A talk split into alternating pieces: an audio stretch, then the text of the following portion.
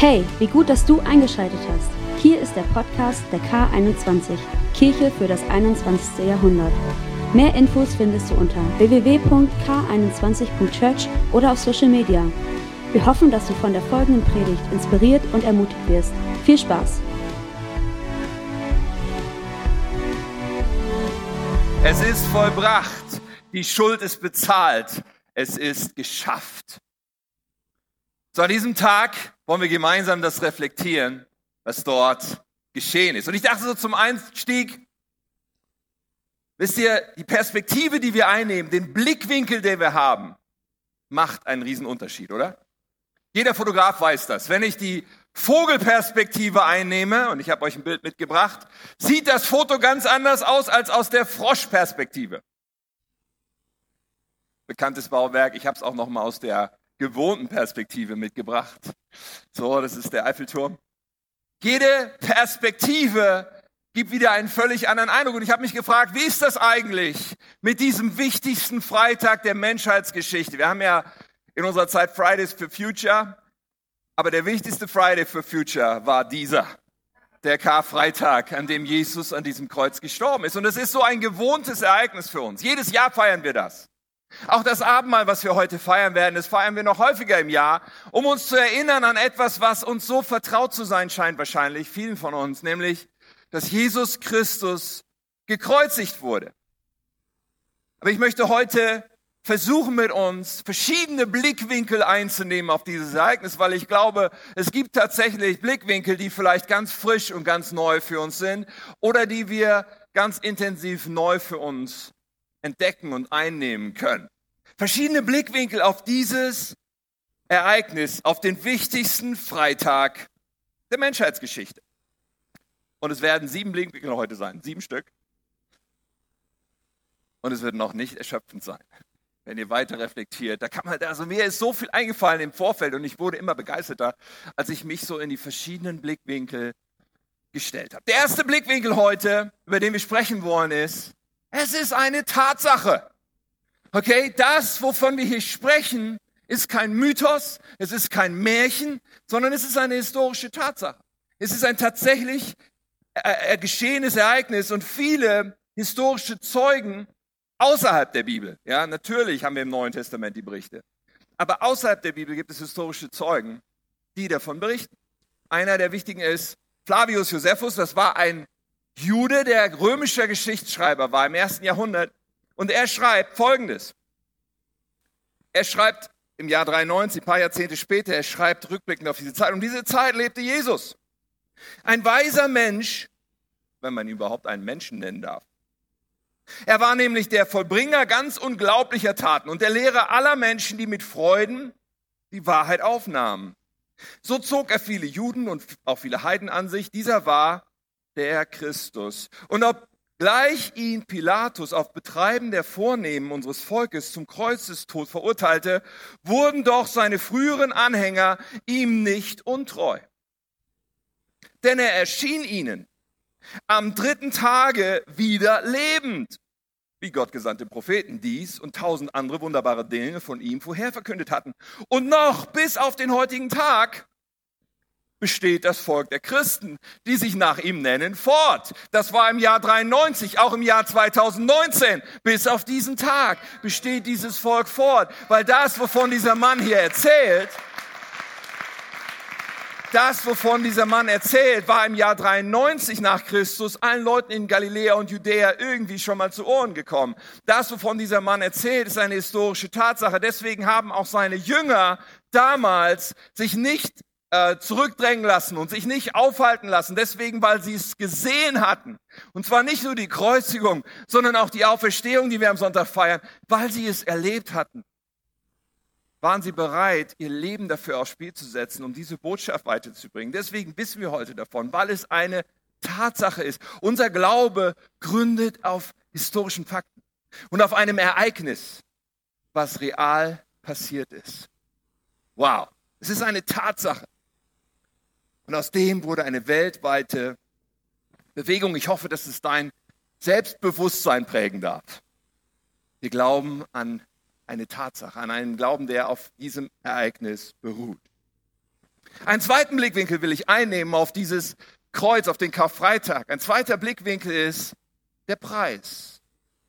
Der Preis, es kostete einen gewaltigen Preis für Jesus, was dort geschehen ist. Er bezahlte einen gewaltigen Preis. Wisst ihr, die Römer hatten es echt drauf.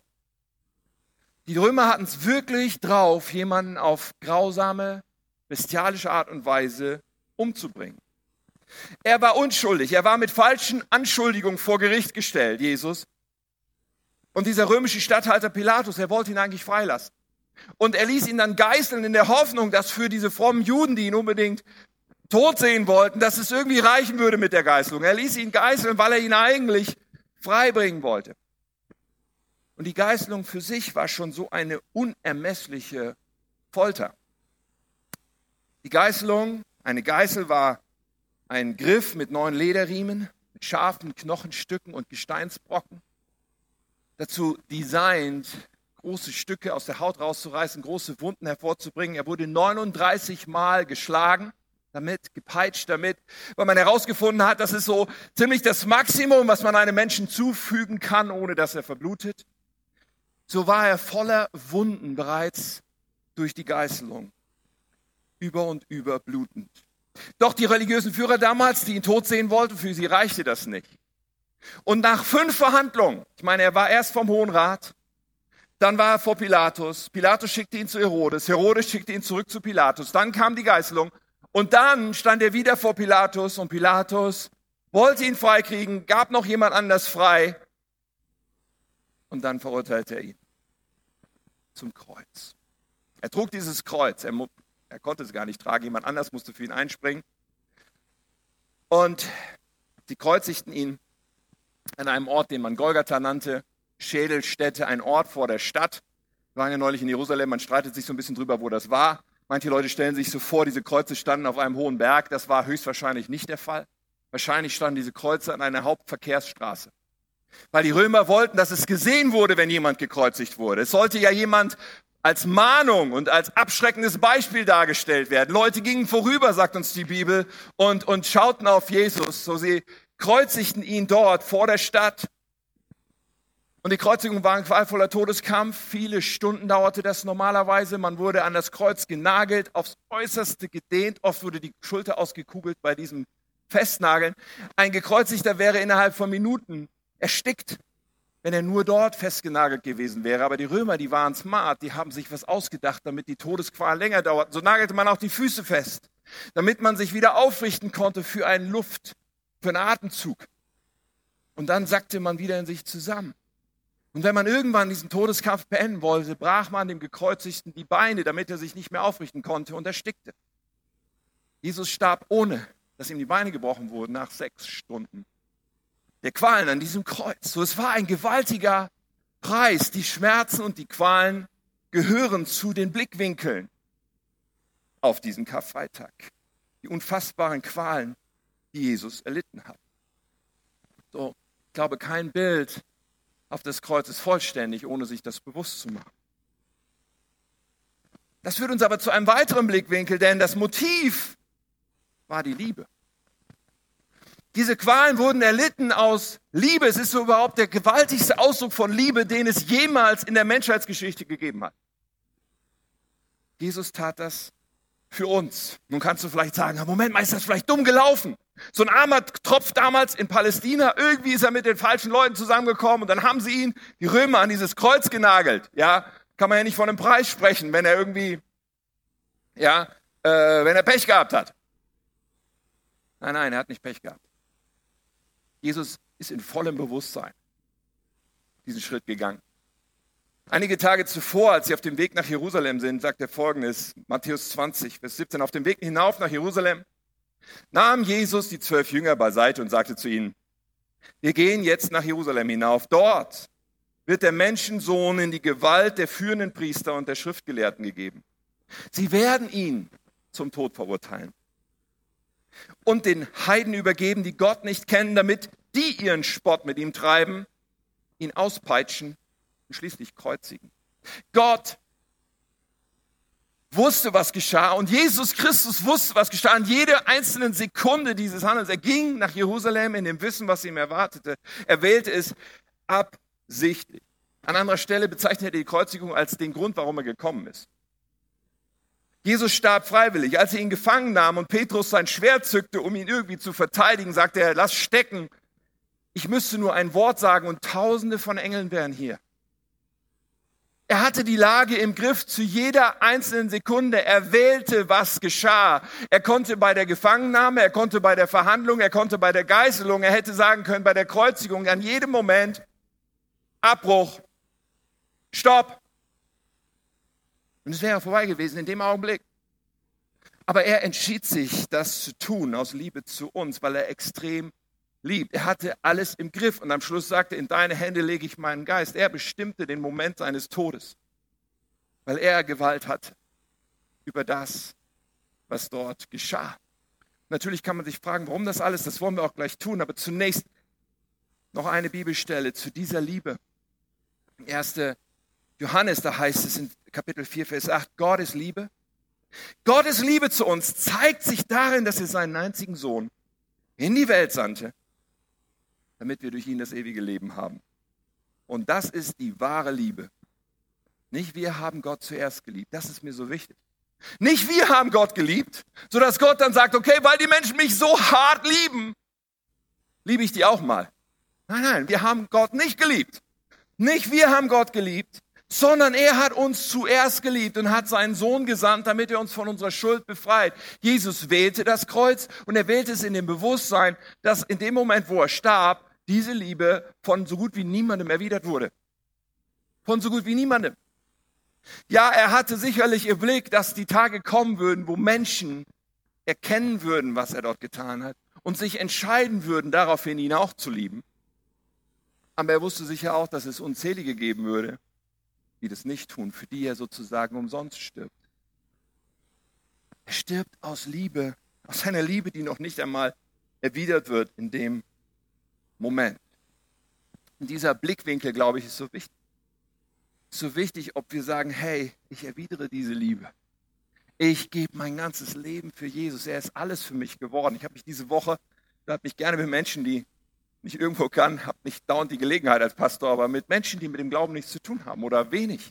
Diese Woche habe ich mich mit einem unterhalten, der sich immer wieder mit dem Glauben beschäftigt hat und immer wieder so ganz nah rangekommen ist, um dann doch wieder wegzugehen. Ich habe zu ihm gesagt, du versuchst eine On-Off-Beziehung mit Jesus. Aber das funktioniert nicht. Man kann mit Jesus keine On-Off, das ist, das ist Quatsch. Wenn wir begreifen, diese Liebe, die Jesus zu uns hat, gibt es nur eine Reaktion zu sagen, ich gehöre dir, ich, ich, ich liebe dich mit allem, was ich bin und habe, für das, wie sehr du mich liebst. Nun, die Liebe ist einer dieser Blickwinkel. Ich habe schon angedeutet, die nächste Frage ist, die Frage, war das nötig? Es ist der Blickwinkel auf das Opfer. Das Opfer, was hier passiert. Es gab keinen anderen Weg für uns, befreit zu werden von einem Problem, befreit zu werden von Schuld, befreit zu werden von dem, was uns von Gott trennt. Jesus bringt ein Opfer, ein Opfer, um etwas zu bezahlen, um etwas zu sühnen. Paulus spricht davon in Römer 3. Vers 22, wir werden von Gott gerecht gesprochen, indem wir an Jesus Christus glauben. Dadurch können wir alle ohne Unterschied gerettet werden. Denn alle Menschen haben gesündigt. Alle Menschen haben gesündigt. Sündigen bedeutet im Kern, dass wir sagen, ich bin mein eigener Herr. Ich richte mich nicht nach dem, was Gott will, sondern ich richte mich nach dem, was ich selber will. Und deswegen es gibt es eine Konsequenz. Alle Menschen haben das Leben in der Herrlichkeit Gottes verloren, das Leben in der Gemeinschaft mit Gott verloren. Doch Gott erklärt uns aus Gnade für gerecht. Es ist sein Geschenk an uns durch Jesus Christus, der uns von unserer Schuld befreit hat.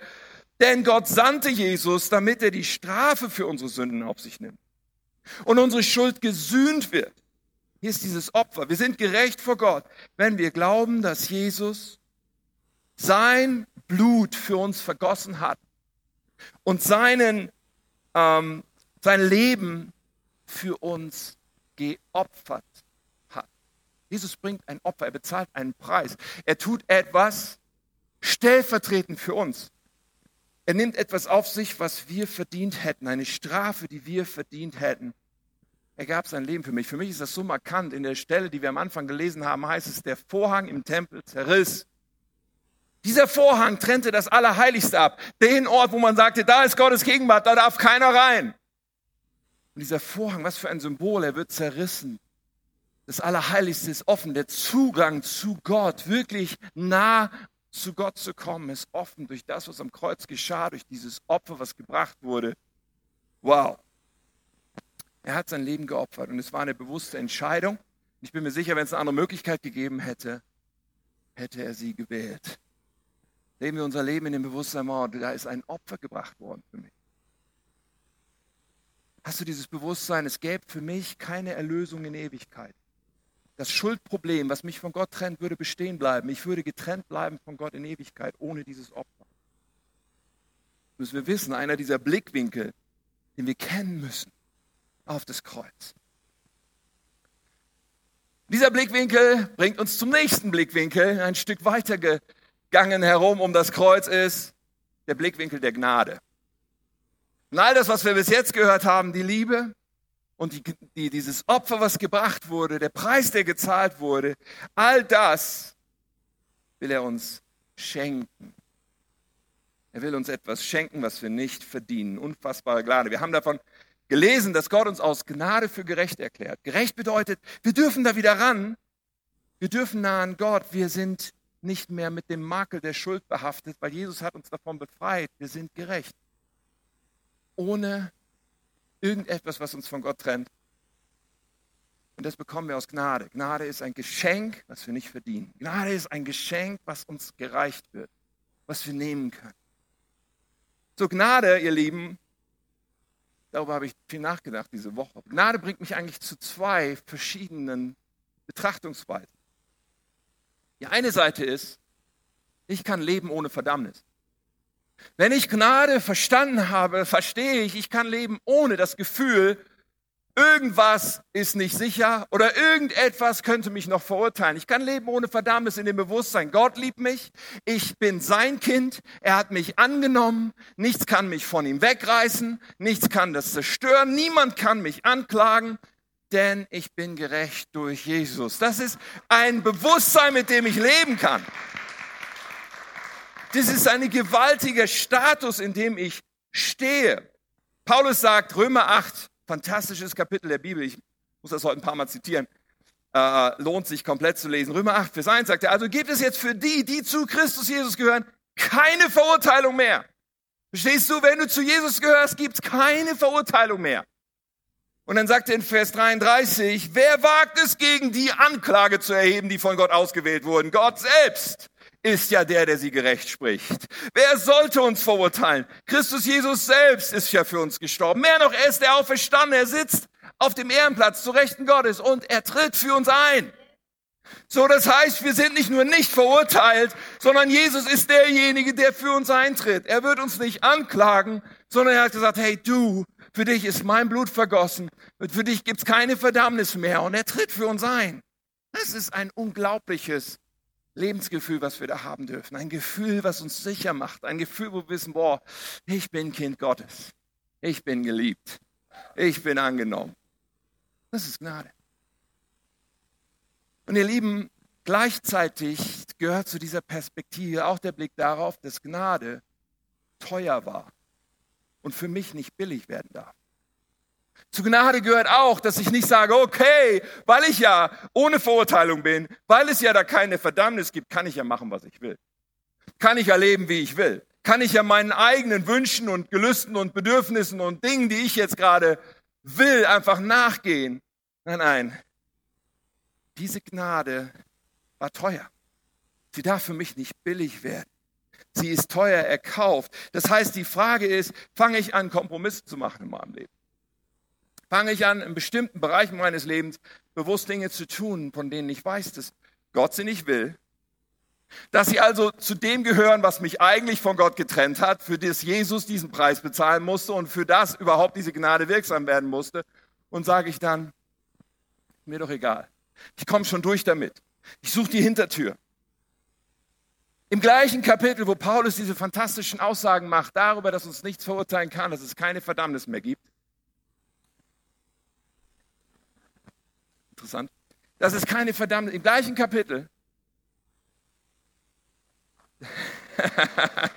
sagt er in Vers 12 folgendes. Ihr seid also nicht mehr dazu gezwungen. Verstehst du? Du bist nicht mehr gezwungen, euch von den Wünschen eurer menschlichen Natur beherrschen zu lassen. Wir sind nicht mehr gezwungen, die Dinge zu tun, die Gott nicht gefallen. Wir sind nicht mehr gezwungen zu sündigen. Wir sind nicht mehr gezwungen, egoistisch zu sein. Wir sind nicht mehr gezwungen, für uns selber nur zu leben. Denn wenn ihr euch weiter von ihr, von der menschlichen Natur, von eurem Egoismus beherrschen lasst, bestimmen lasst, werdet ihr sterben. Und hier meint, hier meint Paulus nicht, dass unser Leib stirbt. Hier meint er einen geistlichen Tod. Hier meint er ein Getrenntsein von Gott. Ihr werdet sterben. Wenn ihr euch aber durch die Kraft des Heiligen Geistes von eurem alten Wesen und den bösen Taten abwendet, werdet ihr leben. Denn alle, die vom Geist Gottes bestimmt werden, sind Kinder Gottes.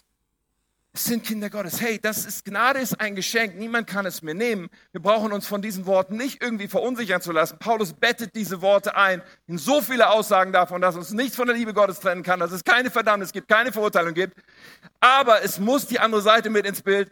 Deswegen können wir es trotzdem nicht billig nehmen und mit Füßen treten und machen, was wir wollen. Nein, deswegen wollen wir umso mehr sagen, Jesus, ich will so gut ich kann deinen Willen tun. Ich will dir treu bleiben. Ja, ich falle auch mal auf die Nase. Das ist gar nicht das Problem aber ich will nicht in vollem Bewusstsein handeln gegen deinen Willen. Ich will nicht im vollen Bewusstsein mich entscheiden für einen Weg, der nicht deiner ist. Zu Gnade gehört, Jesus, ich will dir nahe sein.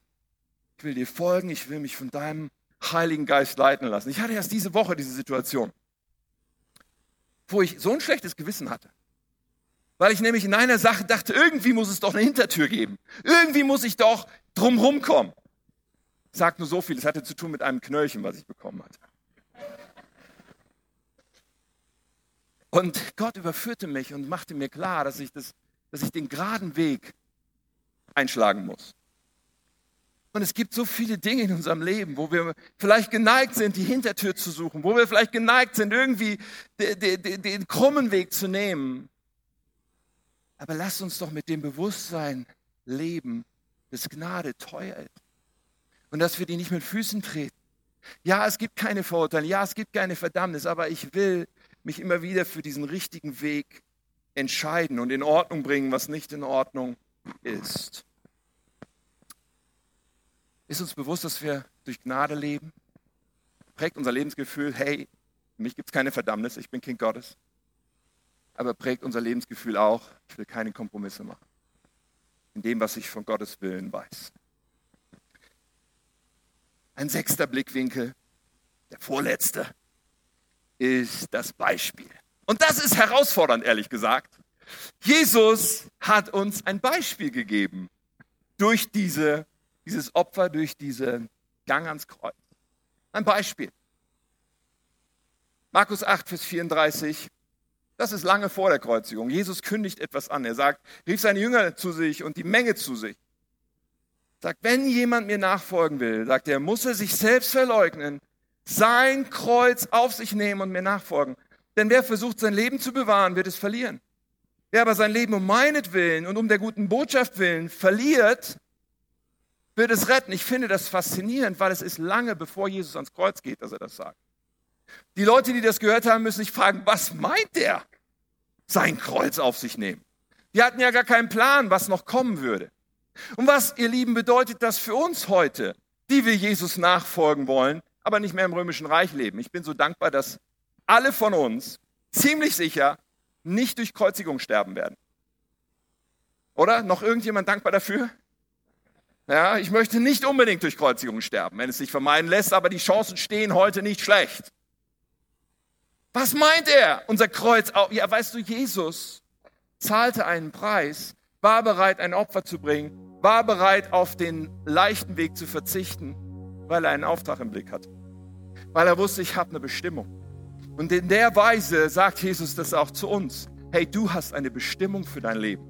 Es gibt einen Auftrag, den ich für dich habe. Es gibt einen Grund, warum du auf diesem Planeten rumläufst. Es hat einen Grund, dass du hier genau hier bist. Es hat einen Grund, dass du im Umfeld der Menschen lebst, mit denen du lebst. Ich habe etwas für dich zu tun. Aber diese Bestimmung zu leben, diesen Auftrag zu erfüllen, wird zu allen Zeiten immer auch einen Preis von uns fordern. Es wird zu allen Zeiten bedeuten, dass wir unsere Komfortzone verlassen müssen. Es wird zu allen Zeiten bedeuten, dass wir es nicht nice und easy und bequem haben. Und was ist unsere Erwartung im Leben? Es kann so leicht sein, dass wir in dieser westlichen Welt, in dieser Wohlstandsgesellschaft Christen sind und diesem Irrglauben aufsitzen, unser Leben müsste immer nice und easy sein. Und es müsste immer bequem sein. Und Gott ist bitte schön dafür zuständig, mir auch noch die letzten Wünsche zu erfüllen und alles immer schön zu machen. Nur das ist nicht seine Verheißung. Nicht seine Zusage für uns. Sondern mittendrin dürfen wir sagen, egal was geschieht, egal welches Kreuz ich manchmal auf mich nehmen muss, ich möchte meinen Auftrag leben. Ich möchte einen Unterschied machen. Ich möchte in meiner Bestimmung leben und mit dazu beitragen, dass Menschen dich kennenlernen, Jesus. Er hat uns ein Beispiel gegeben. Viele sagen, Jesus, ich will viel für dich bewegen. Aber nicht ganz so viele sind bereit, die Last zu tragen und den Preis zu zahlen. Wenn es dann heißt, hey komm, ah, es, gibt, es gibt Dienen, Dienste zu tun. Ja, wir wollen uns treffen, wir wollen vorbereiten, wir wollen arbeiten dafür, dass es vorangeht. Wir sagen, boah, schon wieder? Ah, das ist mir zu viel. Schon wieder soll ich Geld opfern, statt mir einen eigenen Wunsch zu erfüllen. Schon wieder soll ich für etwas beten, was mich gar nicht persönlich betrifft, sondern womöglich andere Menschen oder die Kirche oder irgendetwas weit weg. Welche Erwartungen haben wir in dieser Hinsicht? Und wenn wir den Blickwinkel einnehmen, dass Jesus uns ein Beispiel gegeben hat, weißt du, das ist nicht dazu da, dass wir uns dann schlecht fühlen. Ich erzähle dir das nicht, damit du jetzt dich schlecht fühlst. Nein, nein, es, ich erzähle uns das und Jesus gibt uns diesen Beispiel, dieses Beispiel, um uns zu inspirieren, um zu sagen, jawohl, es macht mir klar, worum es in diesem Leben geht. Es geht nicht darum, dass ich es einfach habe und es mir bequem mache. Es geht darum, dass ich einen Auftrag erfülle. Und deswegen will ich die Haltung einnehmen, ich bin bereit, Jesus. Ich bin bereit. Es ist nicht mein Wille, der geschehen soll, sondern deiner. Es ist nicht mein Plan, sondern dein Plan. Dafür will ich leben. Nehmen wir an diesem wichtigsten Freitag der Geschichte den Perspektive ein, zu sagen, Jesus, ich will diesem Beispiel folgen. Ich will dienen, ich will geben, ich will beten, ich will all das, was es sein kann, an Preis bezahlen. Liebe den letzten Blickwinkel, den ich heute für uns noch habe. dieser Blickwinkel ist der Sieg. Jesus Christus hat an diesem Kreuz nicht einen Sieg errungen, er hat den Sieg errungen. Den ultimativen Sieg, den endgültigen Sieg und einen Sieg, der für uns gilt. Und diesen Blickwinkel können wir so leicht verpassen. Wir können so leicht verpassen und er ist so unendlich kostbar, wenn wir in unseren Herausforderungen stehen, wenn wir in unseren Schwierigkeiten stehen in diesem Leben und wenn wir in der Gefahr stehen, aufzugeben. Haben wir letzte Woche gehört, gib alles nur nicht auf. Aber manchmal stehen wir in der Gefahr aufzugeben. Wenn wir diesen Blickwinkel nicht einnehmen, da wurde ein Sieg errungen. Römer 8 nochmal. Dort sagt Paulus auch noch, Vers 36, weil wir an dir festhalten, werden wir jeden Tag getötet. Wir werden geschlachtet wie Schafe. Das klingt nicht gut, oder? Aber Paulus sagt, aber trotz all dem, trotz all dem, was uns manches Mal widerfährt, trotz aller Herausforderungen im Leben, trotz all dem tragen wir einen überwältigenden Sieg davon, durch Christus, der uns geliebt hat. Wir sind mehr als Überwinder, sagt es in einer Bibel. Wir tragen einen überwältigenden Sieg davon, durch den, der uns geliebt hat. Und in 1. Korinther 15 sagt er noch, wir danken Gott, der uns durch Jesus Christus, unseren Herrn, den Sieg über die Sünde und den Tod gibt. Jesus hat einen Sieg errungen und der ist auch unser Sieg. Doch was bedeutet das? Was bedeutet das in den Herausforderungen unseres Lebens? Was bedeutet das, wenn in unserem Leben die Katastrophe passiert? Was bedeutet das, wenn wir uns so fühlen, wie Paulus hier sagt, geschlachtet wie Schafe? Was bedeutet das, wenn sich das so leicht so anfühlen kann und wir so leicht dieser Lüge glauben können von, boah, Gott hat dich verlassen? Oder es ist sowieso alles Quatsch und alles nur eine Illusion und es geht überhaupt nicht weiter und es wird auch niemals besser. Wir können in so einem Loch sitzen und all diese Stimmen kommen zu uns. Was bedeutet dieser Sieg eigentlich dann. Und es ist wahr, in der Zeitspanne dieses Lebens, zwischen Geburt und Begräbnis, wird dieser Sieg nicht in allen Fällen über die Maßen zu sehen sein. Es kann sein, dass wir manchen Sieg in dieser Zeitspanne nicht erleben. Weil der Sieg, von dem wir hier reden, gehört zu einer größeren Perspektive. Die müssen wir so unbedingt einnehmen. Es ist die Perspektive der Ewigkeit. Es ist ein endgültiger Sieg, der die Ewigkeit betrifft, weil es mit diesem Tod nicht vorbei ist, weil noch so viel mehr kommt. Ja, Jesus ist mit uns. Ja, Gott begleitet uns in allen finsteren Tälern und in allen schwierigen Sa Sachen im Leben. Aber der Sieg, von dem hier die Rede ist, betrifft die Ewigkeit. Es betrifft das Leben in Ewigkeit mit Jesus. Und in Bezug darauf steht unser Sieg schon fest. Wir sind wie Soldaten in einem Krieg die wissen, wir haben gewonnen, aber die Kampfhandlungen sind noch nicht vorbei. Da wird noch gekämpft, da sind noch Schlachten zu schlagen. Ja, da ist es sogar möglich, dass wir mal eine Schlacht verlieren. Aber es steht trotzdem schon fest, weil diese Ewigkeitsperspektive, die steht über der Zeit. Es steht schon fest, der Sieg ist da. Der Sieg ist da. Das ist wie ein Lottoschein in deiner Tasche. Ich hoffe, ihr spielt alle kein Lotto, weil das ist eine Geldverschwendung in meinen Augen. Aber es ist wie ein Lottoschein in deiner Tasche für eine Ziehung, die noch kommt. Aber von der du ganz genau wissen darfst, all die Zahlen, die auf deinem Schein stehen, werden in dieser Ziehung kommen. Und bevor diese Ziehung ist, kannst du sagen, was soll ich mit diesem Schein? Der liegt hier rum, der staubt hier voll, was, nutzlos. Ich kann ihn nicht eintauschen jetzt gerade durch irgendwie ein Vermögen. Aber wirf ihn nicht weg, sondern leb in dem Bewusstsein, der Sieg ist schon da. Leb in dem Bewusstsein, die Wende kommt. Leb in dem Bewusstsein, Jesus hat es schon vollbracht. Er hat einen Sieg errungen. Und ihr Lieben, unser Leben ist ein anderes, wenn wir diese Perspektive einnehmen. Wir sind berufen dazu, mit einer Ewigkeitsperspektive zu leben. Weil wenn wir nur leben für das Leben hier, dann sind wir die Ärmsten aller Menschen. Es gibt so viel mehr. Es gibt so viel mehr Sinn. Es gibt so viel mehr Erfüllung. Es gibt so viel mehr, was in der Ewigkeit eine Rolle spielt. Ja, und das tragt in dieses Leben rein. Wir sind Botschafter von Christus.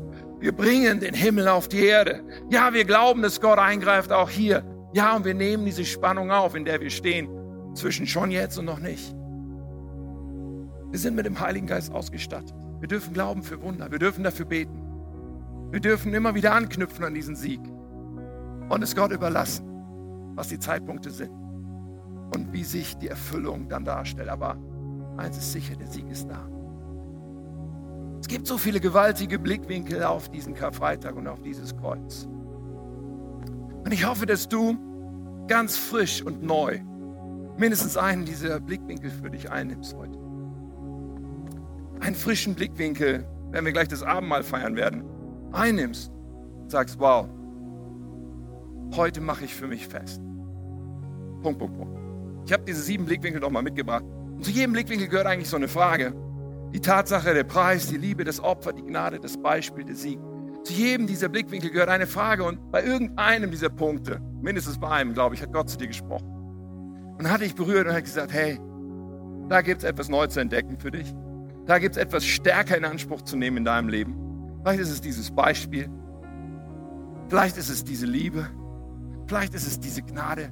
Ich weiß nicht was, aber nimm es heute Morgen und sagt, ich möchte diesen Blickwinkel einnehmen und ich möchte in meinem Leben diese Frage beantworten und mit diesem Bewusstsein leben, was du für mich getan hast. Wir werden jetzt gleich eine Zeit haben, das zu reflektieren. Wir werden ein Lied hören, wir werden das Abendmahl feiern.